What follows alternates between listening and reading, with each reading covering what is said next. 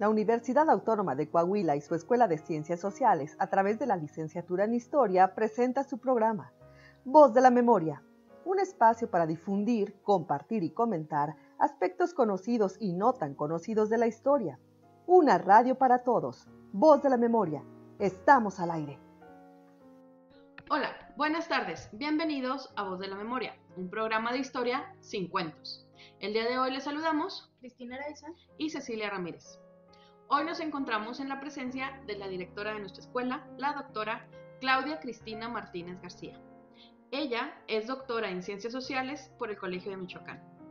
Imparte materias, aparte de ser nuestra directora, imparte las materias de Historia e Interdisciplinaridad y América Latina.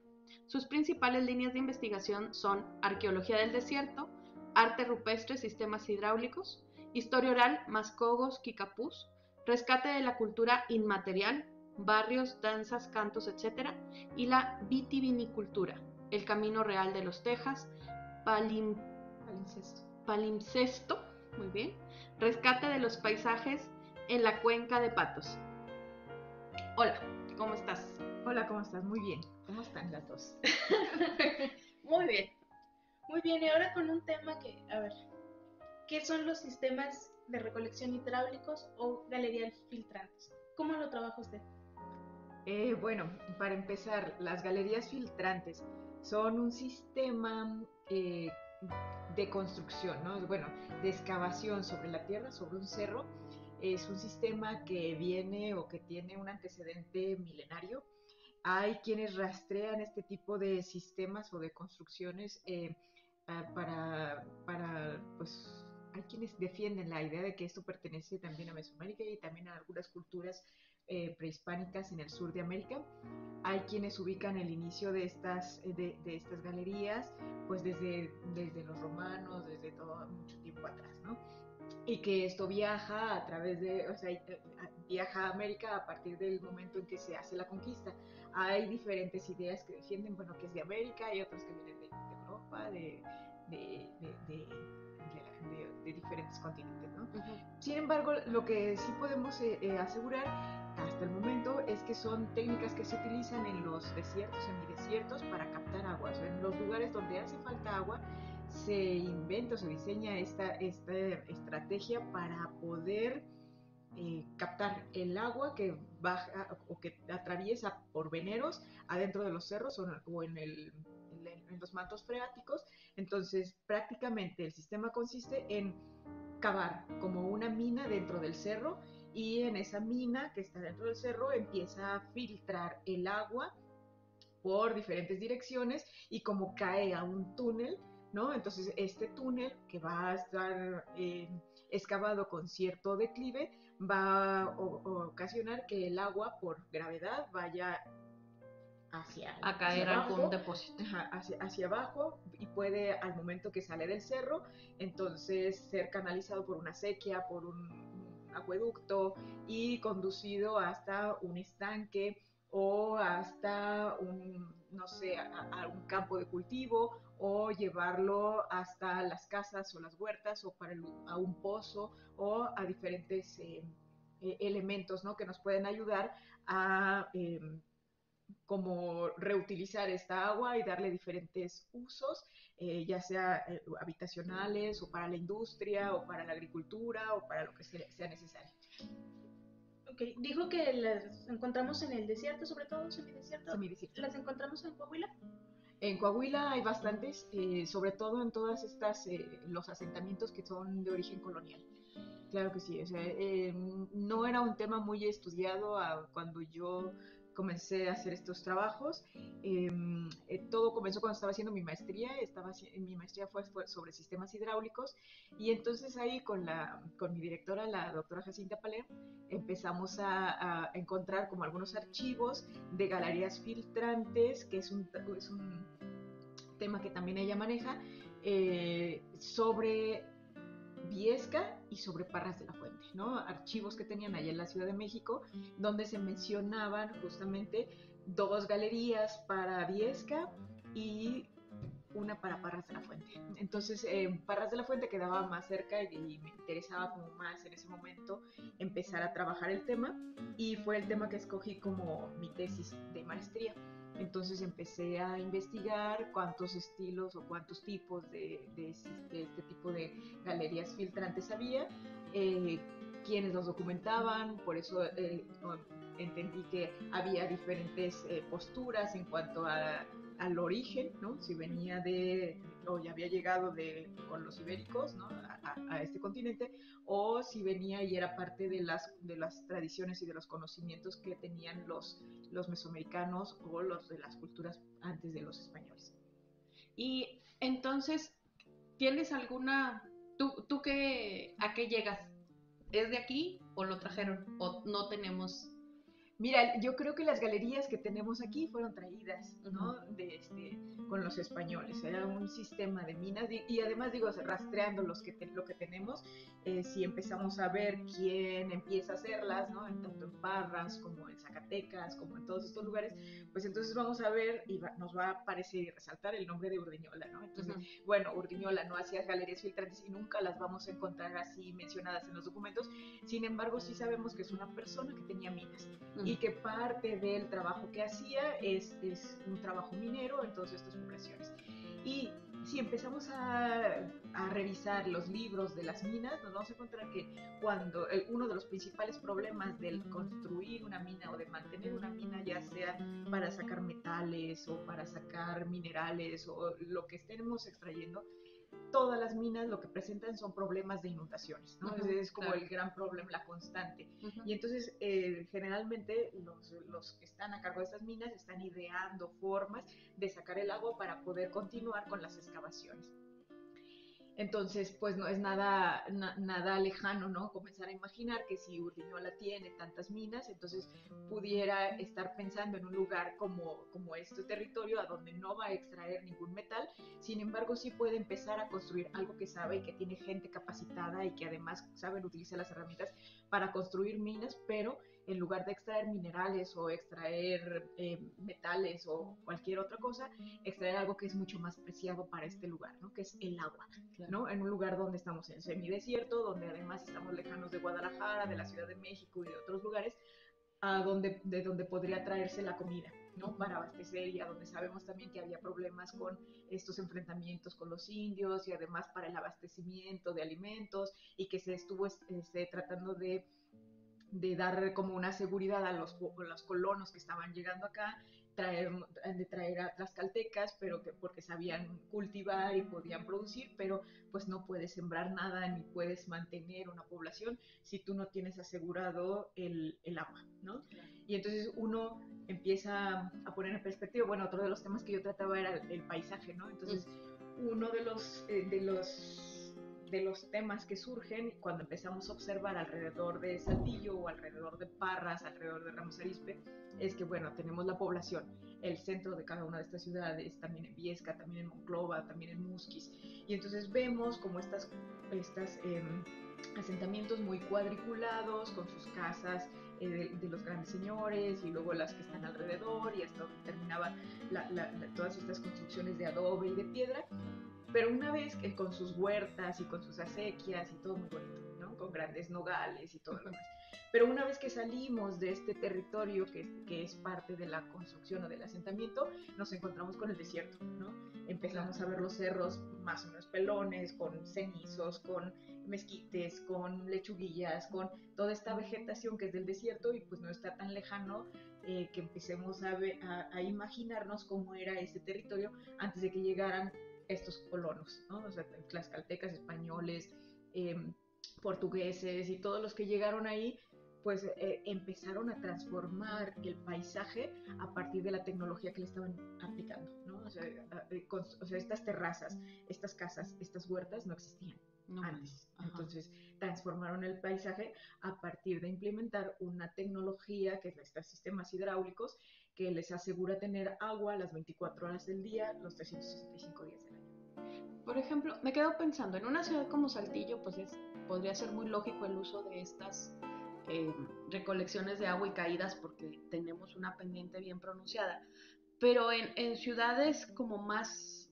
planas. Eh, no sé, estaba pensando, no, estoy pensando en alguna de las ciudades que dijiste, pero... Viesca. Viesca, sí, Viesca, que es más plana. ¿Cómo funcionaría? Viesca, Parras, ¿no? Que es lo que tenemos aquí más cerca, son, son casi planitas, ¿no? Como si fuera el fondo de un cuenquito, ¿no? Pero las galerías no están dentro de la ciudad, o sea, están en los cerros, en los cerros que están colindantes a la ciudad. Que hacen como un marco al asentamiento, o a lo mejor no, completamente bordeadas, pero sí, rodeadas, pero sí por uno de los lados, ahí tenemos como estas cadenas montañosas, ¿no? Entonces lo que están haciendo son excavaciones a nivel de, de la falda del cerro y ahí le siguen hasta adentro, ¿no? Entonces van pasando, hay unas que tienen 500 metros, otras que tienen un kilómetro, hay otras que son más largas, ¿no? Hay, hay algunas aquí en Santillo que son chiquititas y hay otras muy, muy, muy extensas, ¿no? Igual en estos lugares, ¿no? O sea, no tiene mucho que ver que sea una planicie, pero sí que la cercanía de estos, de estos cerros que nos permiten hacer o que les permitieron en aquel tiempo hacer esas excavaciones para poder ir filtrando el agua y conduciéndola por gravedad hasta los lugares donde la necesitaban, que eran los estanques, que eran las huertas y que eran los campos de cultivo. Aquí en Saltillo, ¿dónde se pueden encontrar? Aquí en Saltillo hay muchas. Eh, digo, eh, para, para Parras, eh, yo, yo, tenía la referencia de una, encontré 18, ¿no? Este, caminando la ciudad y, y todo eso. Para Viesca tengo la referencia de dos, pero pues puede haber más. Para Saltillo, eh, de las que yo conozco y con, gente que he platicado, pues yo creo que más de, más de 15 eh, mínimo, ¿no? No he recorrido todas, pero pues eh, toda la periferia que está por la Narro, hacia la, estacionalidad de los Berros, toda esta parte del Chapulín y, estos como cerritos que hay en, estas colonias grandes que por la clínica. Ah, acá, acá por... Sí, sí, La, la clica Sí, acá por San Lorenzo. Vamos a esta parte de San Lorenzo, este, si nos vamos hacia el Becarranza, el parque, ¿no? o sea, toda esta parte es, lugar de eh, galerías. Estos túneles famosísimos de Saltillo que dicen es que son túneles que se hicieron para no sé qué escapar de no sé qué. ¿Son túneles o son galerías filtrantes? Pues yo creo que pueden ser las dos, ¿no?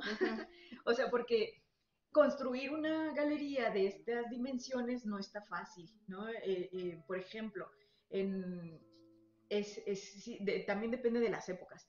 Eh, si tú tienes una galería de un kilómetro en un suelo de caliche, ¿no? Entonces, y tú no tienes un, taladro hidráulico para acabarlo, entonces quiere decir que tienes pico y pala o alguna de estas herramientas y a pulmón, ¿no? O sea, golpe de, de, brazo, ir decantando la piedra así hasta que llegue un kilómetro. Entonces, yo estuve buscando por mucho tiempo eh, como los planos o, o estos documentos que dijeran, eh, ah, sí, se le pagó a tantas personas porque eh, el hacendado pagó, ¿no? Para poder garantizarse su agua y entonces gastó tanto, empleó tantas herramientas, tenía tantos trabajadores, pero no los he encontrado. Entonces, parte de la, la explicación que yo tengo es que posiblemente encontraban un manantial y lo fueron haciendo más grande, ¿no? Entonces tienes un manantial, pero pues el manantial saca poquita agua y entonces se distribuye y parte se pierde en el, lodo, en el fango que hay alrededor y lo demás a lo mejor lo vas conduciendo para que vaya este, bajando por gravedad. Pero si tú sabes que ahí ya hay un venero y que por ahí cerca debe haber como más grietas que te ayuden a filtrar, pues entonces vas haciendo como una cuenita cada vez más grande y cada vez más profunda y te vas pasando. Eso quiere decir que te va a llevar años, decenas de años o 50 años o más, ¿no? En, en, Puebla eh, se siguen haciendo todavía en la actualidad galerías y hay una tesis de un investigador, Campos creo que se, se apellida, que lo que hizo fue documentar cómo se construían estas galerías, ¿no? Y entonces él empieza a hacer estudios tratando de medir cuánto se tarda una persona con pico y pala en suelo eh, como suelto, suelo, suelto y arcilloso, en roca madre y en alguna mezcla, ¿no? Como en tres, en tres durezas diferentes. Y entonces a partir de ahí va haciendo los cálculos de cuánto se tardan por eh, pues, por un trayecto, ¿no? De piedra, más o menos calculan el volumen y ya. Entonces yo lo que hice, por ejemplo, para la, la galería del Zapata, fue justamente agarrar los estudios que él tenía y entonces, eh, porque él hacía, creo que hace los cálculos con máquina y además los cálculos a pico ¿no? Entonces, bueno, yo dije, bueno, si es colonial y ya encontramos un mapa para mil, 1800, casi, casi, casi 1900, de una de las galerías que está mencionada en un pleito de alguna de las haciendas, entonces si esa ya está mencionada ahí y la medimos, entonces vamos calculando, ¿no? O sea, cuando hasta aquí llega la roca suelta, ¿no? La piedra y los sedimentos y la arcilla.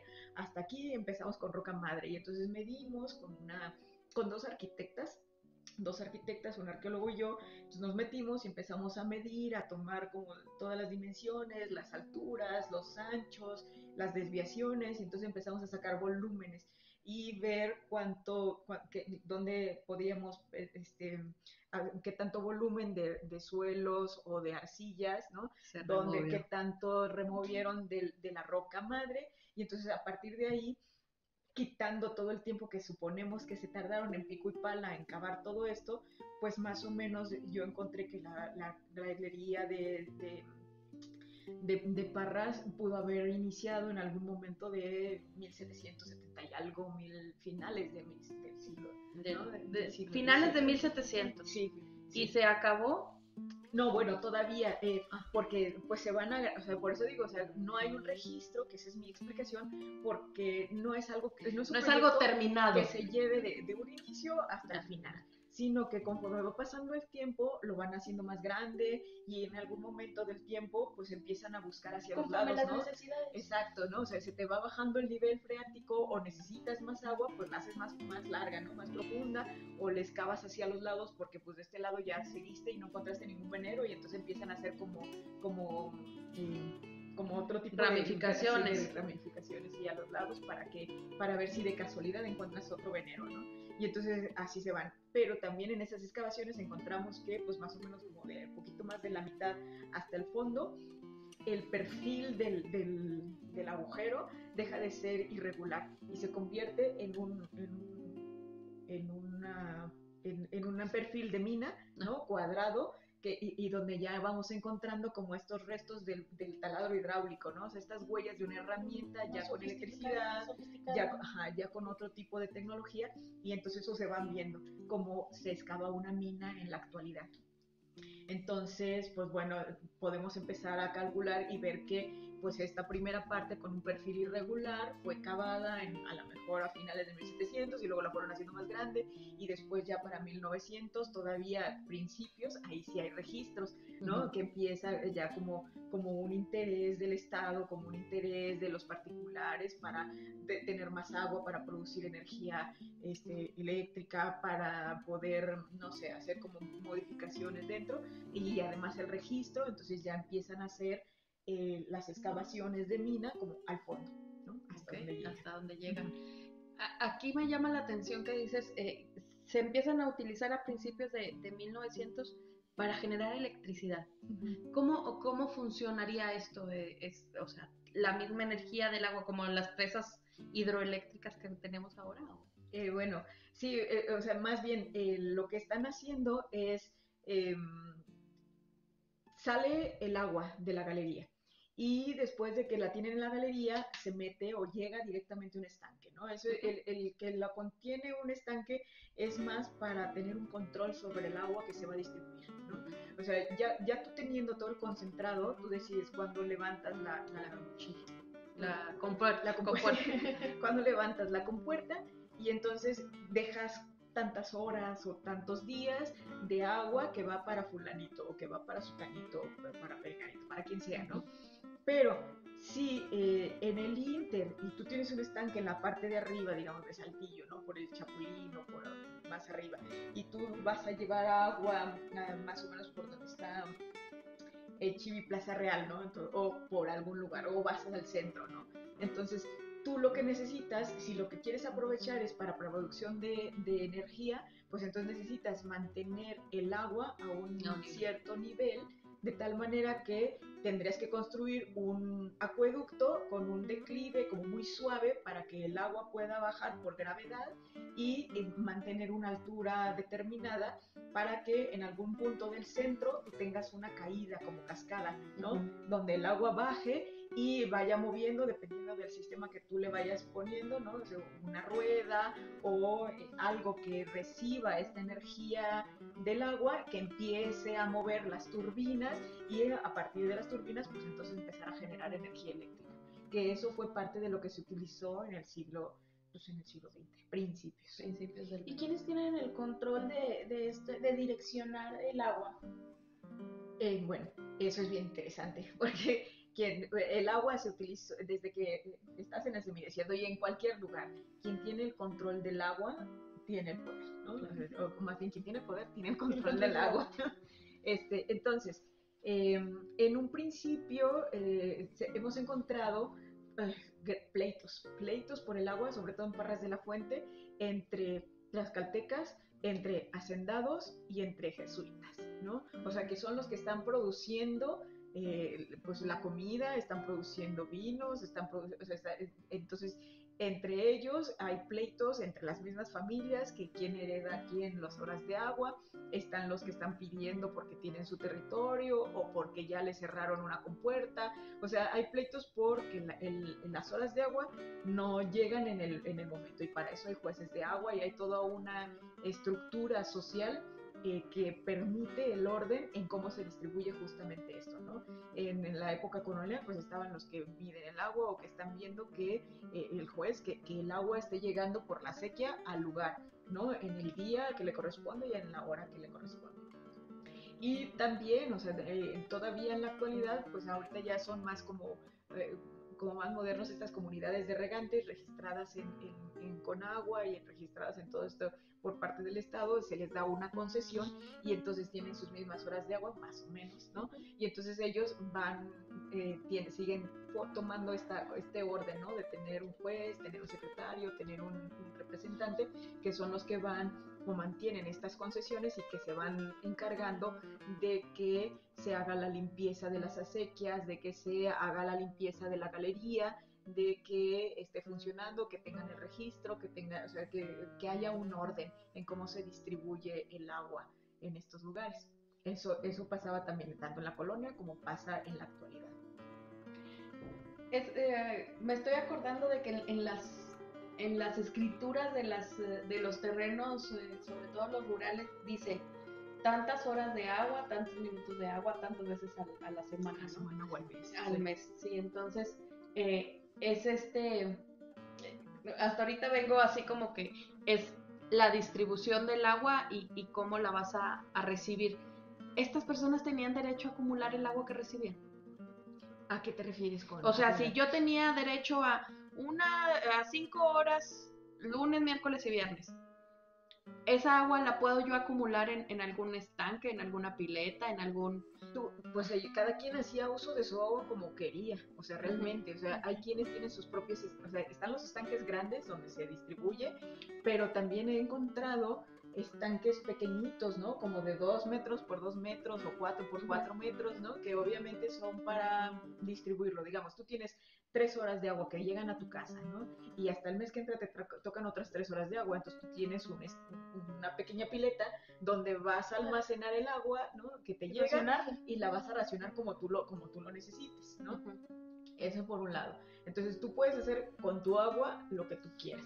No puedes usar el agua de, en las otras horas, ya me pasé 10 minutos, o Ay, pues mientras no llegue el vecino, no y que se daba, por eso estaban los jueces, ¿no? Porque entonces cuando, cuando ya te va a tocar el agua a ti, entonces tú mandabas a tu trabajador o tú mismo te, te, te, encargabas de ir a recorrer la sequía y de estar a la hora que todo cerrado más que la... Ajá, levantar la, la, la ay, se me fue la compuerta, levantar la compuerta para que el agua corriera hacia tu huerto, hacia tu campo de cultivo y entonces y cerrar la otra, ¿no? Porque entonces ya viene el cauce y cuando le tocaba al siguiente, pues va a estar muy al pendiente de que a ti no se te pase en un minuto más, sino que ellos van a abrir y van a encargarse de... Cierran la tuya, abres la de él. Exactamente, cada quien abre la suya cuando le toca, ¿no? E, eso, pero, pero en, Debe de haber sido una cuestión muy interesante ver, y de mucho honor y que causaban muchos conflictos, o sea, todos los conflictos que están eh, relatados en los documentos tienen que ver con estos pleitos por el agua.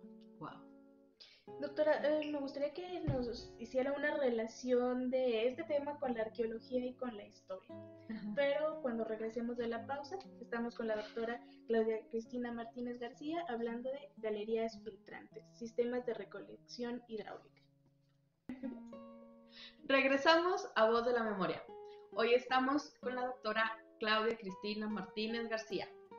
Estamos hablando acerca de las galerías filtrantes, un sistema de recolección de agua utilizado desde el siglo XVIII o más atrás, tenemos esas dudas todavía.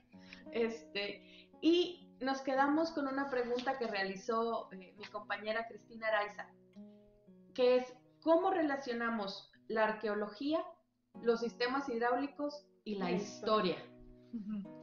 Ah, pues muy, muy interesante tu pregunta. Como todos los temas de investigación que nos vamos a encontrar, em, siempre hay como maneras de, interdisciplinarias de complementar lo que ya tenemos, ¿no? Entonces, en los documentos, o más bien, hay textos que ya estudiaban a las galerías filtrantes desde diferentes disciplinas, ¿no? Los antropólogos, estaban viendo esta forma de, organización para la distribución del agua, ¿no? cómo funcionan estos, estos grupos, ¿no? De, de, asociaciones de unidades de regantes en la actualidad y cómo sorteaban los conflictos, cómo va pasando el uso de, del agua de estos, de estos, de esta agua, ¿no? Que es subterránea y que no se extrae por, eh, con electricidad ni con alguna eh, máquina, ¿no? Eh, para, de tal manera que como fluye sola, pues podría llamarse o podría tomarse como si fuera privada, ¿no?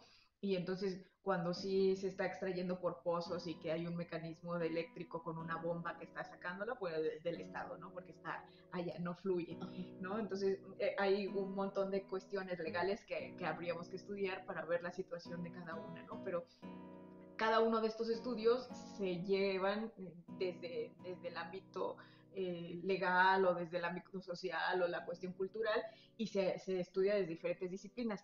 ¿Qué es lo que hace la, la, historia? Bueno, la historia va documentando o va rescatando todos estos documentos que nos hablan del uso de estos sistemas hacia el pasado, ¿no? Y que van documentando también estos conflictos o que al momento de encontrarse con los documentos de alguna hacienda, pues entonces se encuentran los mapas donde se especifican los áreas de cultivo y donde se, se, especifica quién era el dueño y además de quién recibió el terreno y además cómo se utilizaba y además cómo iban haciendo o adaptando, modificando estos sistemas para poder tener agua, ¿no? Y así pues tenemos las que estaban en, en el estanque Zapata o el de Olvera o de los dos que tienen en la hacienda de Perote o las que tenían para la hacienda del Rosario, ¿no? O sea, como diferentes, ¿no?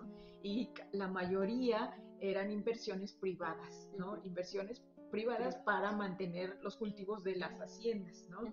Ya cuando empiezan a, eh, las, los, los, latifundios y las haciendas empiezan a fraccionarse y el Estado empieza a tomar como una mayor injerencia en estos recursos, que es el agua, ¿no? Pues entonces esto empieza a, cambiar.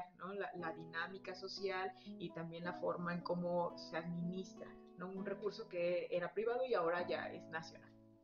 Bueno, eso es por parte de la historia, pero cuando las ciudades crecen, ¿no? Ya estamos en el siglo XXI, modifican todo, ¿no? Como es el caso de Saltillo. Entonces, una vez que empieza a crecer la población, que eh, tienen otras modas y otras formas de habitar el espacio, entonces, y otros intereses, ¿no? Las ciudades se, se comienzan a volver eh, en lugar, en industriales, ¿no? Entonces empiezan a modificar otra vez el paisaje, el paisaje. ¿no? Este paisaje del que hablábamos al principio, entonces empieza a modificar y, tumban, tumban acueductos, tumban casas, tumban los estanques, modifican todo porque ahora hay necesidad de centros comerciales y ahora hay necesidad de poner oxos y se ven, ¿no? Por todos lados, o de eh, quitar las casas de adobe que se tienen un concepto como si fueran viejas e inservibles y entonces construir casas de cemento y de, de blog, de, de, y de, sí, de, todo eso, ¿no? Entonces, los sistemas constructivos van cambiando, los materiales también, y entonces ahí es cuando entra la arqueología.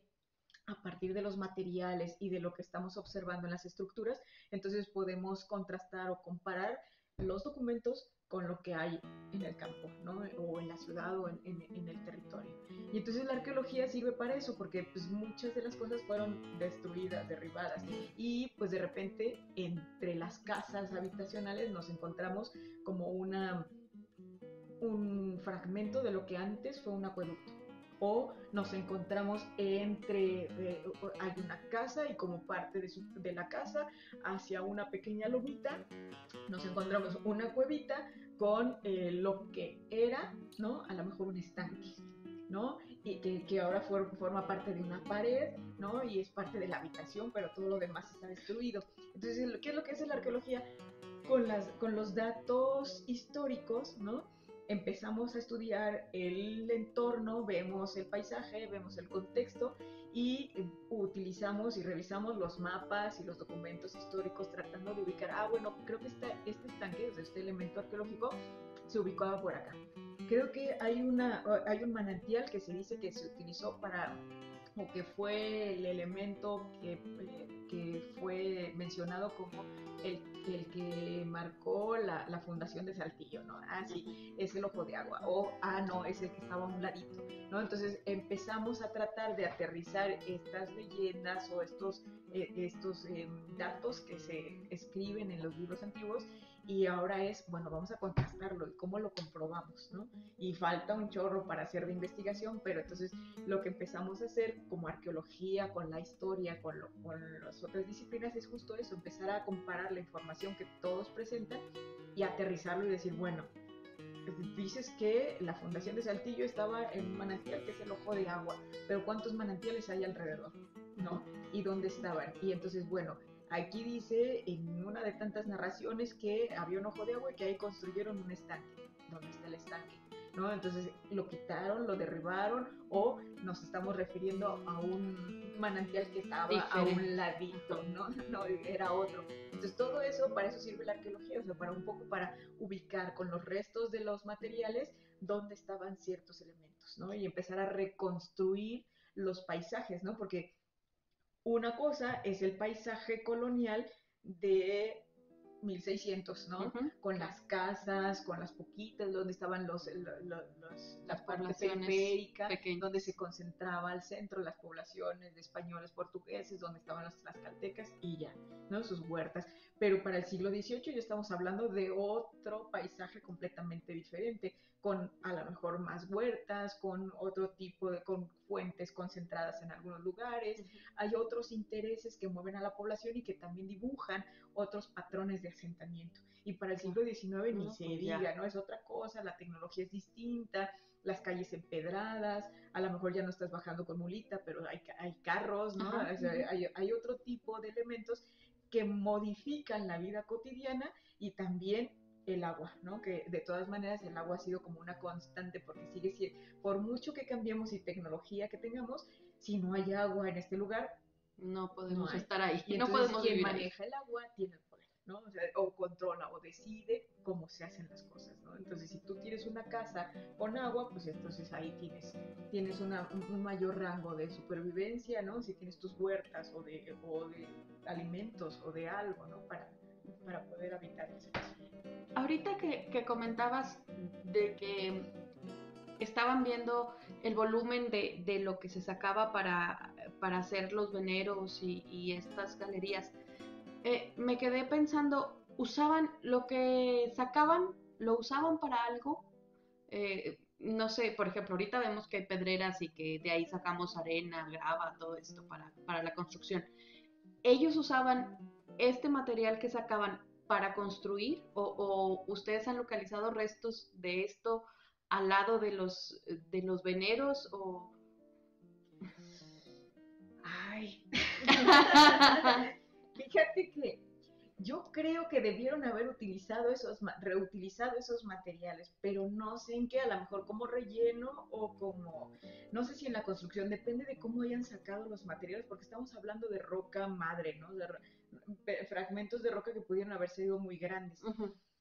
Pero pues no, no conozco algún estudio que se haya hecho en ese sentido, aunque pues es una gran cantidad de material. Lo que sí he visto es que estas galerías, que son como minas, ¿no? de manera vertical, tienen lo que, lo que llaman, por ejemplo, en, Parras, eh, eh, este, tajos, ¿no? las, bueno, le llaman a las galerías tajos y a los como pozos que hay verticales les llaman lumbreras, ¿no? Entonces estas lumbreras son como si fueran unas chimeneas excavadas también en el cerro que van de manera vertical y que comunican esta mina que va al fondo con la superficie y se hacen como cada 50 o sea, cada 70 o cada, determinado metros, ¿no? Cada determinado eh, eh, eh, distancia hacen una lumbrera y esta lumbrera sirve para las limpiezas. O sea, bueno, permite el oxígeno dentro de la galería, permite que entre también luz solar, pero también ayuda a la limpieza, ¿no? ¿Qué, a qué me refiero con la limpieza? Si una galería o estas minas largas ¿no? no son limpiadas año con año, pues toda, estamos hablando de una roca madre que tiene filtraciones de agua y filtraciones de agua que tiene sales. Entonces, las sales se acumulan así como en las casas, ¿no? Dejan salitre y el salitre son pequeños cristales que van creciendo y que de alguna manera ayudan a la exposición de las rocas, ¿no? Entonces, se van fragmentando estas rocas y estas rocas, pues en las paredes y en el techo, con la constante filtración del agua con sales, pues lo que hace es que empiece a caer material de piedra, ¿no? Y que e, este material puede caer al, al, a la parte baja de esta, de esta galería y en determinado momento, si se acumula, va a ser como un estorbo, ¿no? Algo que va a impedir que el agua fluya, ¿no? Y entonces esto va, la va a detener y si hay ramas o si de repente con una lluvia cae el lodo, entonces empieza a solvar y eso va a impedir que el agua siga su curso y que esta galería eh, tenga una constante en el flujo de agua que sale por ahí, ¿no? Entonces, ¿qué es lo que hacen? Que cada año eh, se organizan en faenas, los trabajadores entran a las galerías y van limpiando con cubetas, ¿no? Toda esta, toda esta tierra o toda esta piedra que sale de las paredes y que cae del techo. Entonces la echan en cubetas y por esta lumbrera hay como una especie de malacate, ¿no? Eh, con cuerdas y entonces ponen las cubetas y desde arriba hay dos personas que están dándole vueltas y van subiendo el malacate. Y exactamente, entonces, sí, tienen las cubetas de piedra y las botan alrededor. Entonces, siempre que hay un agujero, ¿no? En la parte de arriba, a veces con un malacate o a veces nada más el puro agujero con una como delimitación, a veces le ponen tela de alambre, a veces le ponen, o nada más están las acumulaciones de, piedra, las tiran ahí alrededor. Entonces siempre se hace como un bordito y que con el tiempo, pues seguramente las lluvias o la, pisan o el viento se secan y entonces como son lajitas, pues se van moviendo, expandiendo ahí alrededor. Sí, sí, se extienden alrededor y entonces van formando parte de las piedras que hay alrededor, ¿no? Pero siempre, cada año alrededor van tirando todas estas cubetas. Y 70 metros o 50 metros o más para allá, donde está la otra lumbrera, el mismo proceso y el mismo proceso y se van acumulando, pero en lo, lo que pasa un año se dispersan alrededor, ¿no? Entonces puede ser eso, pero también si hay un momento en el que están sacando demasiado material, ¿no? Si eh, no puedes, no pueden cargarlo muy, muy grande, ¿no? O pues posiblemente a lo mejor están utilizando o sacando piedras como 50 centímetros, ¿no? O más chiquitas, otras más grandes, pues las ponen en carretillas o a lo mejor jaladas por mulas, ¿no? Como este sistema de minas y pues las van a sacar y seguramente si se utilizan pues a lo mejor para el relleno de algún estanque o para la construcción de algún muro o para la construcción, o sea, seguramente son piedras que son reutilizadas en algunos otros elementos, en un acueducto, pero exactamente no, no sabría, o sea, a lo mejor podríamos hacer algo por ahí. Entonces, eh, estas galerías son usadas hasta el siglo XIX, pero dices que ahorita todavía hay lugares en donde las usan y es exactamente el mismo método o, se ha actualizado de alguna manera. Eh, ¿Método constructivo o método para...? Eh, pues sí, yo, bueno, yo supongo que constructivo deben de haber ya, o sea, ya usan herramientas hidráulicas y cosas así, ¿no? Pero el método de, que hacen las lumbreras, de que el agua corre por este, eh, por, la, por la canal, que va y cae a, determinado lugar, es el, o sea, sigue funcionando por, por gravedad, etcétera. Sí. Y lo usan para lo mismo, para... Para, bueno, Los usos es otra cosa que también va cambiando, ¿no? Porque, bueno, en un principio se utilizaba para sembrar, ¿no? Para las huertas y para los campos de cultivo, las cementeras en Parras o las de aquí de Saltillo o de diferentes cosas. Cuando se le mete el uso de la, de la electricidad, le incrementas un uso más. Pero también, por ejemplo, eh, para las fábricas, ¿no? Hay fábricas textiles, ¿no? Que, que ah, empiezan a funcionar y esas fábricas textiles utilizaban el agua de las galerías, ¿no? O, que venía de los, de, los mismos por los acueductos, y entonces cae, llega, la, la, utilizan en las fábricas textiles y sale, ¿no? Es lo que tenemos, por ejemplo, aquí en Arteaga, ¿no? En, en estas fábricas, o que tenemos, o que todavía funcionaba, pues hace que no sé cuándo, creo que tiene como 10 años o poquito menos, cuando dejó de funcionar la, fábrica de la estrella, la, ah, de sí, la de Parras. La de Parras, ¿no? Entonces, el agua que venía de las galerías iba por los canales, llegaba a la fábrica de la estrella, usaban el agua y luego la dejaban correr. Cosa que era un problema. Esta agua que vemos en Parras correr a, la entrada en el, en el canal este que está ahí, ¿es agua que viene de las galerías? Algunas, sí. Pero, o sea, pero por ejemplo, esta agua que ven al principio es, eh, a veces, sobre todo cuando estaba la, fábrica, este, pues también causaba problemas porque ya una vez que entraba era tratada con los, los mm. químicos de, de, la, de, teñir, la mezclilla. Y la soltaban. Y además, salía caliente, ¿no? Y sale, ¿no? Entonces eso representa un problema para los cultivos que están aguas abajo. Claro. Y que ha sido uno de los grandes problemas del uso del agua en las ciudades, sobre todo los, o, los asentamientos, o sea, los que usan el agua aguas arriba, los procesos que contaminan el agua y que dejan correr, y la gran problemática que le queda a toda la gente que está aguas abajo, porque son los que reciben los desechos contaminantes y todo, o sea, todo lo que, lo que ensuciaron el agua arriba o lo que reutilizaron va a llegar aguas abajo. ¿Y qué pasa actualmente con, con la dinámica del control y la distribución? ¿Ha cambiado? Pues sí, sí, realmente, porque ahorita ya es del Estado.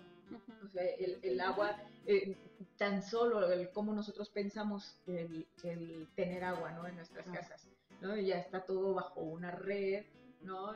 De hecho, hay quienes ni siquiera se cuestionan o, piensan en un manantial, ¿no? O sea, nada más le, abres, le abres la, llave, le abres a la llave y entonces sale el agua, ¿no? Y si le abres a la otra llave sale y hasta caliente, ¿no? O sea, agua caliente y agua fría, ¿no? Entonces, muchas veces eso nos aleja del, de esta idea que debemos tener muy presente que somos semidesierto, pero además que estamos en un lugar que no tiene tanta agua y además que este, pues es algo que necesitamos para sobrevivir si es que, si es que queramos, queremos entender, ¿no? Para los cultivos y para todo lo demás. Entonces, pues sí, es el Estado quien lo administra, ya pagas a la red, te viene por recibo, este, los sistemas eh, de cultivo también o lo que utilizan las, las fábricas automotrices, también es a través de una concesión, ellos pagan pozos de agua, ¿no? Se les da una concesión, este, pagan los permisos, los que lo pagan. claro. y entonces se les va haciendo una contabilidad a partir de la energía eléctrica que utilizan para saber cuánta agua están extrayendo y si están cumpliendo con la normatividad del, del, agua que deben extraer, ¿no?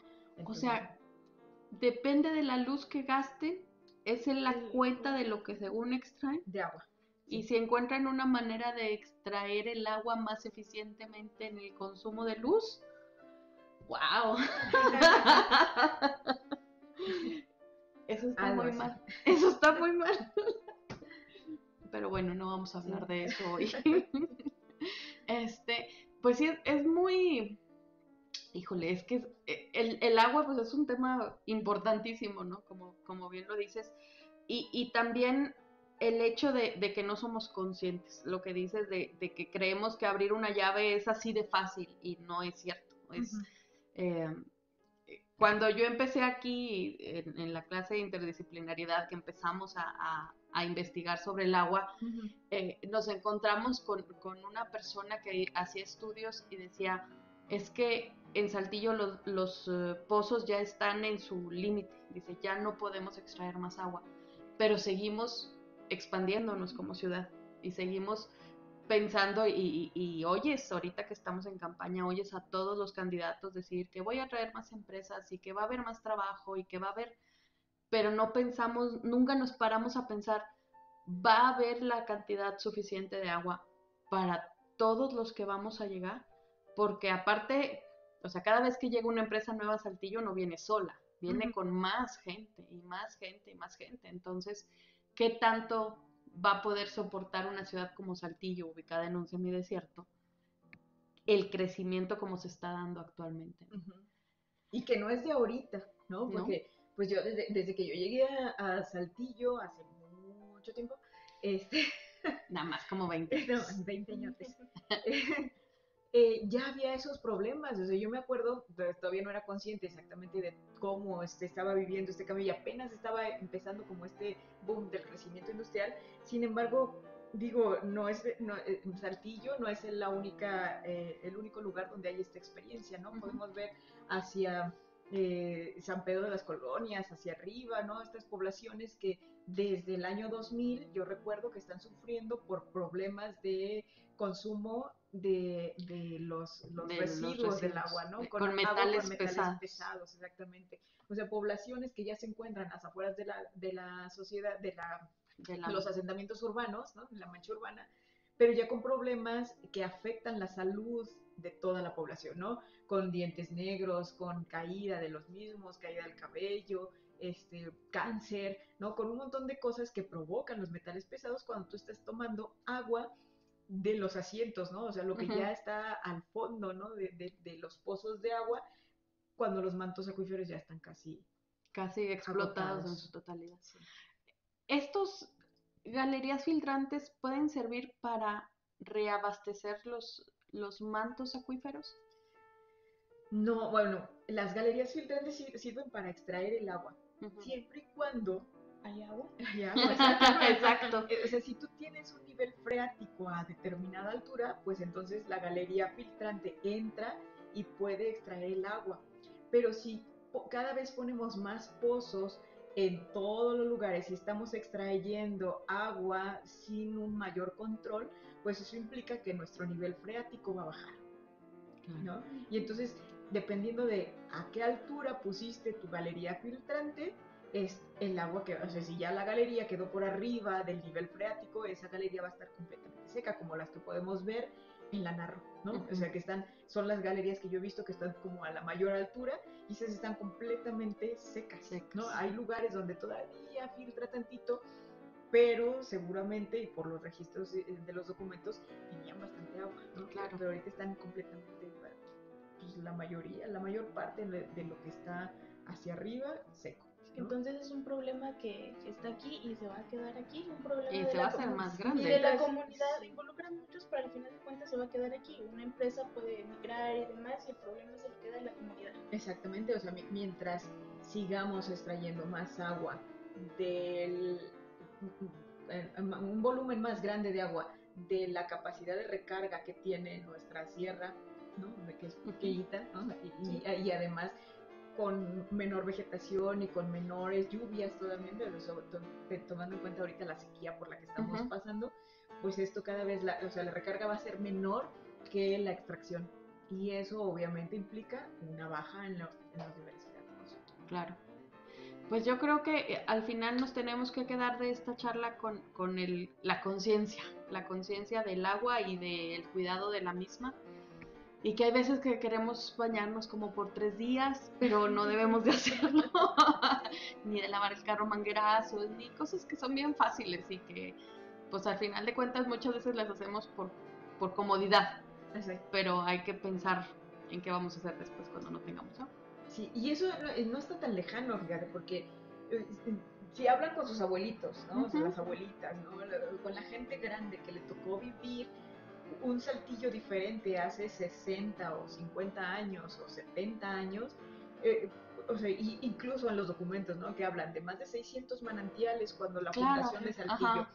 Y dices, bueno, sí era semidesierto, pero tenía algo de agua, ¿no? Y tenía como algunos pantanillos y los, los ríos que corrían, a lo mejor no ríos de grandes cantidades de agua, pero había humedad, ¿no? Claro. Y entonces de repente te encuentras ahora en el siglo XX las narraciones de personas que decían, no, pues es que aquí este, el, el arroyo, el, el arroyo del pueblo, ¿no? Ah, nos íbamos y pescábamos camaroncitos o pescábamos, no, no me acuerdo cómo se llaman, o hacíamos nuestros, nuestros días de campo ahí y ves las fotos de la gente en aquella época pasando un lindo día de campo, ¿no? O que se iban a pescar sardinitas ahí ahorita donde están la, la pues al norte, ¿no? Donde están llenando de, de casas habitacionales, así como de, de la élite, ¿no? Y entonces de repente te enteras que pues, viene una lluvia y se les inunda todo, porque era el lugar donde estaban las cineguitas, donde estaban los, los pantanitos y a donde la gente se iba también a pescar, ¿no? O sea, por las calidades de los suelos. Entonces, pues, o sea, todavía está reciente,